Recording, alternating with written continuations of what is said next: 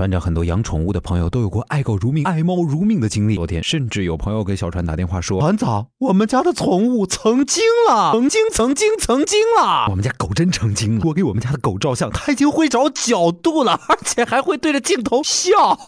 自从养了猫以后，我就再也不能把工作带回家做了。它一看见我坐在电脑面前，就会爬到屏幕上，躺在键盘上。对。”他不允许我不理他。喵星人自己会开水龙头喝水就算了，喝完居然会把水龙头关上。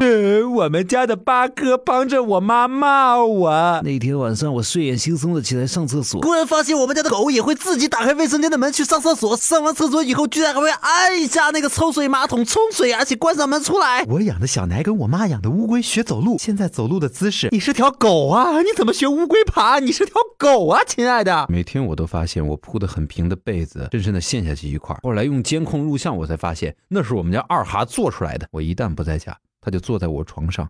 静静的看着外面的天空。我爸养了只兔子，因为有一次随地大小便被我打了一顿，后来他就专门挑我看不见的地方拉屎，床底下、门后面、厨房间里面。我们家的狗会偷吃火龙果，而且偷吃完了以后还把火龙果倒过来放。我过了好几天才发现火龙果都被我家狗吃完了。我说它怎么最近拉的都是红色的屎？我每回给妈妈打电话的时候，我们家的狗都会插嘴说两句，它也想我了。我们家的喵居然会自己称体重，而且我发现如果它哪。哪天比平常重了，它就会吃一半的饭。那我们家养了一只仓鼠啊，一旦饿了或者渴了，就会自己敲笼子，然后让我给它去服务一下。我骂它的时候，它会偷偷的在窝里冲我翻白眼儿，翻白眼儿。好吧，你有没有养过宠物的经历呢？你有听说过或者见到过什么宠物成精了的经历吗？都可以跟我们一起来聊一聊，在查找公众微信号找到小传说，或者在我们的音频下方直接留言。说的最有意思的，我们有奖品送给你哦。咦咦。